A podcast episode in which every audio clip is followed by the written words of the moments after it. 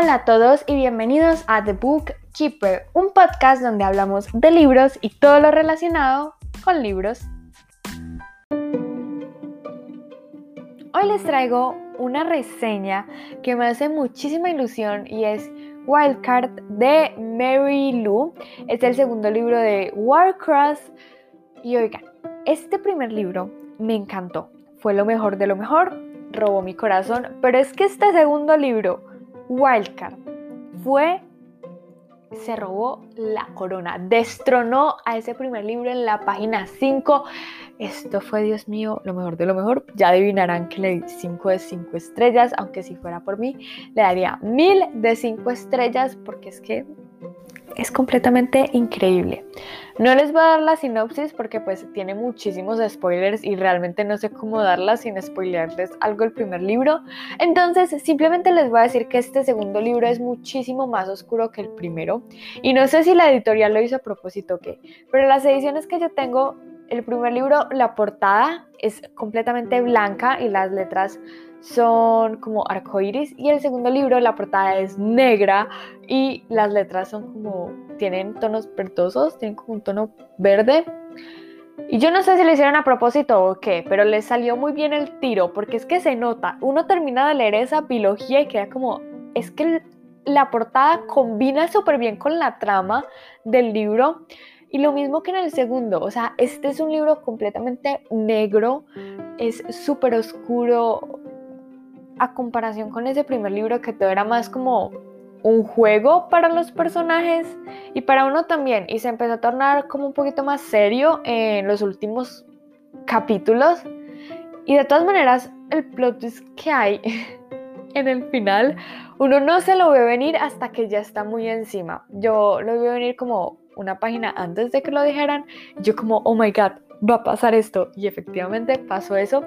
En cambio, en el segundo libro ya entra de una más oscuro, con un tono un poquito más serio y con cada página que pasan los plot twists van aumentando a un ritmo desenfrenado. En cada capítulo hay un plot twist nuevo y tú te quedas con la boca abierta y eso hace que no puedas soltar el libro y que claramente sigas leyendo.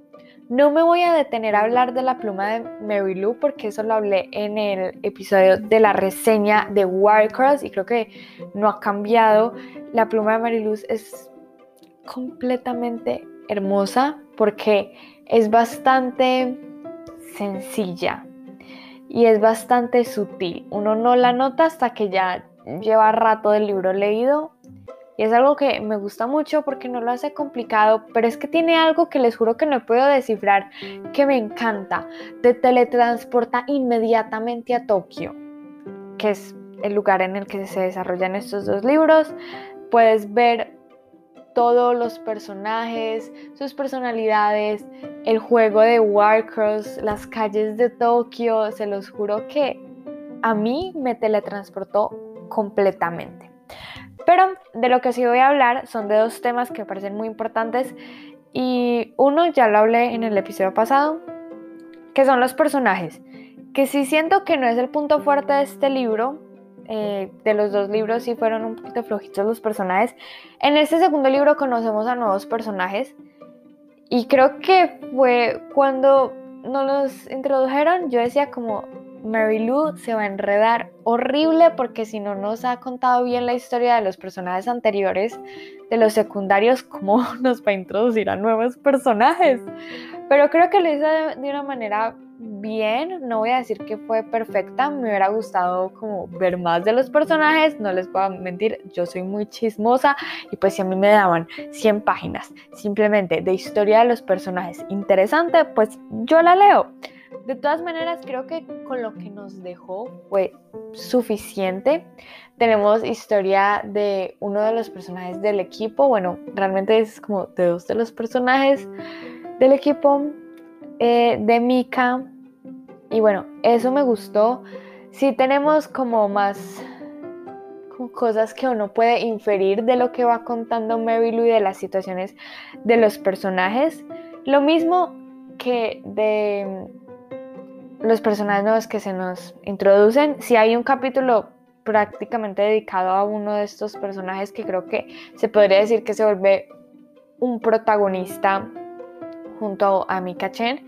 Pero para mí Emika es completamente increíble, es una de las mejores protagonistas que he leído porque se siente tan natural que es que tú te la crees, de verdad sientes que Mika es, un, es una persona de carne y hueso de lo bien que está escrita.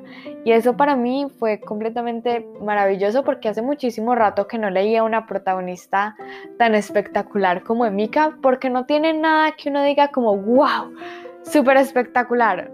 No, para mí Emika Chen es tan natural y tan auténtica que eso ya la hace especial.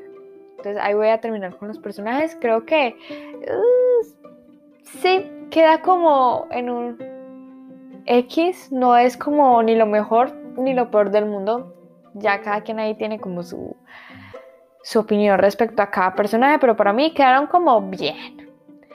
De lo que sí tenía muchas ganas de hablar y casualmente es de lo que menos puedo hablar por los spoilers, pero pues va a ser súper ambigua para que puedan entenderme, es de las temáticas que trata este libro. Lo que les decía, en el primer libro tenemos un tono muy diferente a en este segundo libro y me sorprendió muchísimo cómo Mary Lou trata los hechos, porque en este libro tenemos unas temáticas bastante oscuras, tenemos estos conflictos morales que me encantó leer porque Mary Lou no te está tratando de convencer de nada. Ella simplemente como que expone los hechos y, se, y da un paso atrás como autora y deja que los personajes fluyan.